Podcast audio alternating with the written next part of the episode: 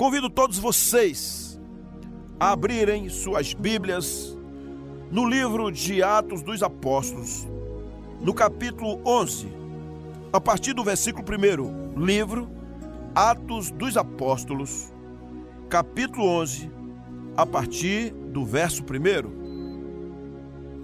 Diz assim a palavra de Deus: Os apóstolos e os irmãos de toda a Judéia ouviram falar que os gentios também haviam recebido a palavra de Deus. Assim, quando Pedro subiu a Jerusalém, os que eram do partido dos circuncisos o criticavam, dizendo: Você entrou na casa de homens incircuncisos e comeu com eles. Pedro então começou a explicar-lhes exatamente como tudo havia acontecido. Eu estava na cidade de Jope orando caindo em êxtase, tive uma visão.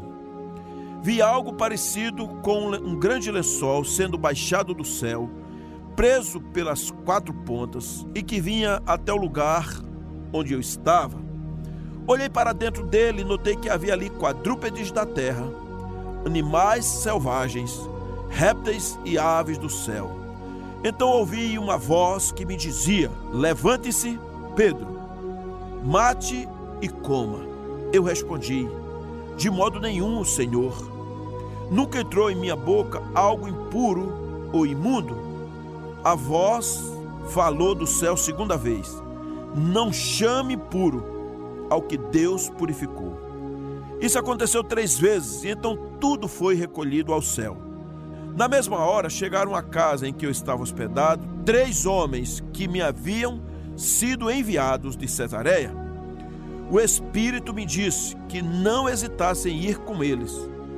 Estes seis homens também foram comigo e entraram na casa de um certo homem. Ele nos contou como um anjo lhe tinha aparecido em sua casa e dissera: Mande buscar em Jope Simão, chamado Pedro. Ele trará uma mensagem por meio da qual serão salvos vocês e todos os da sua casa. Quando comecei a falar, o Espírito Santo desceu sobre eles como sobre nós no princípio. Então me lembrei do que o Senhor tinha dito: João batizou com água, mas vós serão batizados com o Espírito Santo. Se, pois, Deus lhes deu o mesmo dom que nos tinha dado quando cremos no Senhor Jesus, quem era eu para pensar em opor-me a Deus? Ouvindo isso, não apresentaram mais objeções e louvaram a Deus, dizendo: Então, Deus concedeu arrependimento para a vida, até mesmo aos gentios. Queridos amigos, louvado seja o extraordinário nome do Senhor. Esta palavra que acabei de ler trata-se da defesa de Pedro após ter ido à casa de Cornélio, conforme está bem explícito no capítulo 10. Por isso, nós precisamos extrair algumas lições importantes desse texto de Atos dos Apóstolos, e eu posso chamar como uma visão ampliada daquilo que Deus está fazendo por nós. Como é que poderemos ter uma visão ampliada? Quais os recursos que eu preciso para ter esta visão avante? Nós estamos diante de uma história bem interessante. Aqui em Atos dos Apóstolos, Pedro, ele tinha sido chamado por Deus para ir na casa de Cornélio. Pedro, sendo um judeu, fazendo parte da liderança daqueles que estavam em Jerusalém, ele simplesmente passou para o outro lado, foi até os gentios, pregou a palavra de Deus. E depois que o povo se converteu, ele agora chega em Jerusalém e ele tem que se explicar, porque aqueles que eram do partido dos circuncisos criticavam Pedro, dizendo: Olha, você entrou na casa de homens incircuncisos e ainda comeu com eles. Ou seja, em outras palavras, Pedro tinha se imundiçado, porque ele agora, sendo um judeu, agora estava andando e comendo com gentios. Eu sei que Pedro ainda pisava muito em ovos em relação a isso. Paulo chegou a puxar a orelha dele com veemência, visto que ele às vezes escondia a genuína identidade de que era um homem livre em Cristo, de que realmente ele estava vivendo a nova aliança, não era mais no tempo da lei, e que agora não era mais a circuncisão que dava a conotação de que alguém pertencia, era escolhido de Deus, mas o batismo.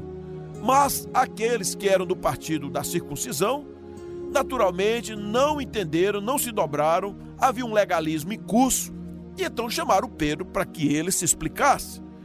Então foi necessário que Pedro abrisse a boca e dissesse: Olha, gente, o que aconteceu lá foi a mesma coisa que aconteceu conosco quando o Espírito Santo desceu lá no cenáculo. Eu preguei o evangelho para aquelas pessoas, falei de Jesus e eles foram batizados com o Espírito Santo. Depois que Pedro explicou tudo direitinho, então aqueles homens, ouvindo aquilo, os argumentos, eles deram glórias ao Senhor e disseram: então Deus concedeu arrependimento para a vida, até mesmo aos gentios. Eles ficaram espantados porque achavam que Deus continuaria somente trabalhando e tratando com as pessoas de Jerusalém, com os judeus e quem fosse de qualquer parte do mundo, mas que se convertesse ao judaísmo, ou seja, para se tornar um cristão, se fazia necessário, segundo a ótica, a visão deles, que essa pessoa se convertesse a Cristo, mas também ao judaísmo. Mas eles estavam errados. Paulo explica muito bem isso em Romanos, em especial no capítulo 11, onde mostra que os judeus rejeitaram por completo a Cristo e que se algum judeu quiser se tornar um cristão, precisa se converter. Hoje ainda há muitos judaizantes. Nós temos hoje algumas igrejas que são igrejas cristãs apenas de judeus. Temos em São Paulo, inclusive, algumas igrejas dessas, e elas não comungam com a igreja de Cristo dos gentios, mas uma igreja de pessoas que continuam mantendo a simbologia judaica, a Torá, a Mitra e outras coisas mais. Nós temos ali a, a alguma coisa que realmente chame a atenção dentro de uma simbologia muito forte. Então, lerei os versículos aqui 16 a 18, que diz: Então me lembrarei do que o Senhor tinha dito: João batizou com água, mas vocês serão batizados com o Espírito Santo. Se, pois, Deus lhes deu o mesmo dom que nos tinha dado quando cremos no Senhor Jesus Cristo, quem era eu para pensar em opor-me a Deus? Ouvindo isto, não apresentaram mais objeções e louvaram a Deus, dizendo: então Deus concedeu arrependimento para a vida, até mesmo aos gentios. A primeira lição é que nós não podemos resistir à voz de Deus. A princípio, Pedro passou a relutar com Deus. Qual o problema que ele encontrou? Porque ele vinha de uma escola judaica, ele tinha ainda o ranço do legalismo, a lei mosaica ainda estava nos seus ouvidos e no seu coração. E mesmo tendo caminhado três anos com Cristo, essas coisas parecem que estavam lá. O apóstolo Pedro, ele olhava para as pessoas com uma certa desconfiança, se não era judeu. Era como se fosse uma subraça, um povo de segunda categoria. Por isso que o Senhor mandou uma visão mostrando que aquilo que pra, para Pedro era como se fosse uma coisa imunda, fosse um bicho, fosse um inseto. Para Deus não era assim. O Senhor repreendeu e disse: Não chame de imundo aquilo que o Senhor purificou, que o Senhor chamou para si. Então, queridos, quando nós pensamos diferente, não é uma violação. Quando nós pensamos diferente, é porque o Senhor está falando, está tratando. Não resista ao movimento de Deus que te direciona a maneiras diferentes e que até hoje te norteou. Nós mesmos, como povo batista, nós somos históricos, nós temos tradições, nós temos uma história muito bonita, somos um povo forte. Nós estamos há tantos anos em movimento, desde que os batistas do Sul implementaram uma história aqui no Brasil, mas sem esquecer toda essa história e toda a nossa tradição, nós precisamos avançar. Então, mesmo que nós tenhamos uma igreja com raízes profundas, tradicionais, históricas, Deus fala conosco hoje. Nós não poderemos cessear a voz do Espírito Santo. Nós temos que avançar. Nós precisamos crescer, nós precisamos trabalhar para o Mestre, nós precisamos andar na dependência do Senhor. Queridos, quando eu fico pensando na Igreja Batista em Aldeia, uma igreja que basicamente nasceu de um pequeno grupo, quando eu, a Kelly, três crianças e meus sogros, e nós estávamos ali porque havia uma visão, havia a fé, havia igrejas que nos apoiavam, haviam intercessões, haviam pessoas que diziam assim: pode ir, que nós seguraremos as cordas, nós oraremos. Então o Senhor começa a derramar favor sobre nós, e vem a distribuição dos dons, a vontade de agir, a vontade de fazer a obra, a vontade de não resistir à voz do Espírito, e essa é a, é a tônica, é o segredo é quando o Senhor está nos chamando e a gente não resiste à voz do Espírito Santo. Às vezes a gente fica segurando o crescimento no meio do processo. É a casa que não se abre, são as desculpas, são os líderes que têm medo, às vezes é até um princípio de covardia. Nós precisamos aprender, de uma vez por todas, que não podemos resistir à voz do Espírito Santo. Então, qual o desafio que o Senhor está colocando para nós quando nós vemos essa história de Pedro.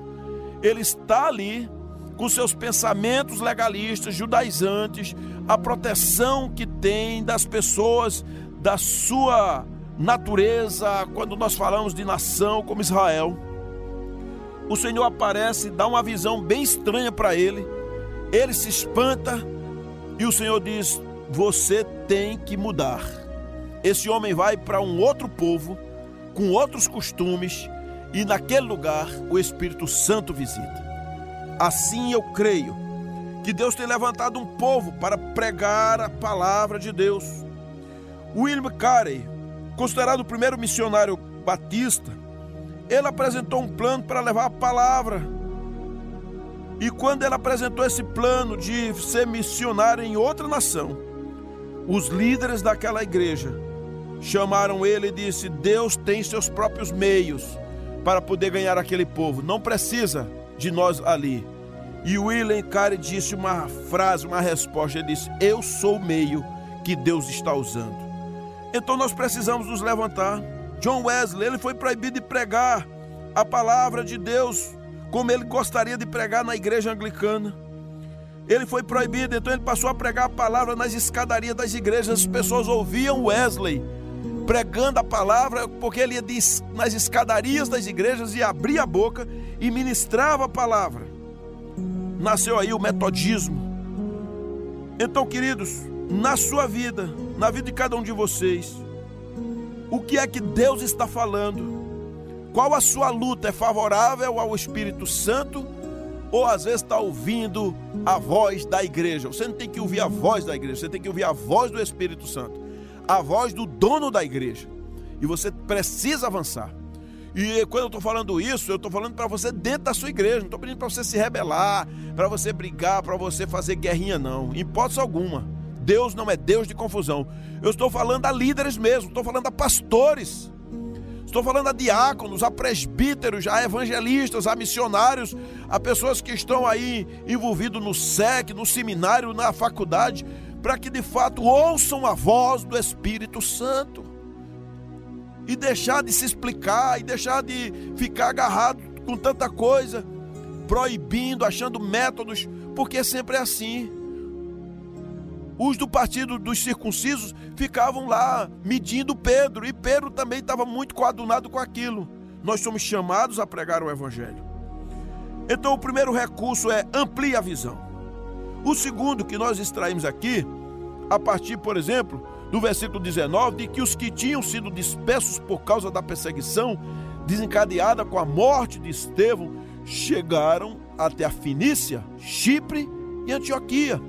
Anunciando a mensagem apenas aos judeus. Olha só, irmãos. Alguns deles, todavia, cipriotas e sirineus, foram a Antioquia e começaram a falar também aos gregos, quer dizer, aos gentios, contando-lhes as boas novas a respeito do Senhor Jesus. A mão do Senhor estava com eles e muitos creram e se converteram ao Senhor. Sabe de uma coisa? Ao invés de ficarmos presos, às vezes apenas a um sistema, precisamos olhar para pessoas. Pedro diz que não vai resistir à voz do Espírito. Ele segue em frente, daqui para frente. Porém, ao começar a grande perseguição contra os cristãos e o negócio desembocando na diáspora, eles começaram a realmente a dizer: agora é a hora, não tem mais jeito, eu tenho que falar a todo mundo. Eu sei que há uma força inercial muito grande dentro de nós, porque a gente fica querendo praticar do mesmo jeito, a mesma liturgia. Pode olhar a liturgia da sua igreja. Se você olha lá, é sempre a mesma baladinha. Isso às vezes acontece lá também com a gente. Tem que ser do mesmo jeitinho, a mesma coisinha, não tem nada diferente. A forma nós nós precisamos. Ah, pastor, tem dado certo, são 60 anos, tem dado certo e assim. Claro que dá certo. Mas você não pode ser cesseado à voz do Espírito. Ah, ficar parado, calado, você tem que avançar. Então, foco nas pessoas, querido. Pessoas são mais importantes do que coisas. Nós precisamos ficar ligado aos movimentos do Espírito Santo, os milagres do Senhor, as respostas de orações que você vem orando há tanto tempo. Não comece a achar que a estrutura é mais importante, que a história é mais importante do que o que o Senhor está falando à igreja hoje. Homens e mulheres de visão são aqueles que têm coragem de ver as pessoas além das estruturas e das instituições. Eu sei que às vezes nós protegemos tantas coisas, protegemos as joias, a instituição, o piano, as chaves que fecham o cofre, nós protegemos, tudo isso tem seu valor. Protegemos o microfone, o púlpito, a parede, os bancos, mas essas coisas são estruturas. Nós precisamos agora focar em pessoas. Gente, 24 horas. Há pessoas na sua família, há pessoas ao seu lado. Comece a ter compaixão, comece a chorar por pessoas, comece a jejuar genuinamente. Comece a buscar pessoas que sejam crentes de qualidade, tratados, deixando seus velhos pecados para trás, sendo agora pessoas na doce presença do Senhor. Vamos pensar no nosso bairro sendo transformado, na nossa cidade, na nossa rua, no nosso estado, na nossa nação brasileira, assim como aconteceu com a Coreia do Sul. Queridos, vamos permitir que nós possamos ser influenciados por pessoas que têm visão e que possamos influenciar outras pessoas, ser como Barnabé, uma pessoa que era cheia de bondade, cheia do Espírito Santo e cheia de fé, e fez a diferença. Quero concluir dizendo que eu primeiro preciso ser influenciado pelo Espírito Santo e por pessoas que têm uma visão do reino de Deus pessoas que eu posso lembrá-las todos os dias e dizer para elas o quão importante elas são na minha vida. Pessoas que oram por mim, muitos dos que estão me ouvindo são genuínos intercessores da minha vida. Às vezes eu falo, você está orando por mim? A pessoa fala sempre, pastor, eu não esqueço do Senhor. Então essas pessoas são influentes na minha vida. Ministros de Deus que me orientam, que repartem às vezes a carga comigo nós queremos andar de braços dados, avançar. É tempo de pensar pela voz do Espírito Santo. É tempo de crescer. É tempo de ampliar a visão. É tempo de agir. É tempo de falar mais das coisas do Senhor, de orar, de jejuar, de se santificar, de amar pessoas, de cuidar de gente. O nome do Senhor está sendo exaltado. Ó oh, queridos, façamos a obra de Deus com coragem com galhardia, com visão, na dependência do Espírito Santo. O Senhor está te chamando e te vocacionando. Queridos, vamos avante. Deus seja louvado hoje e sempre. Amém.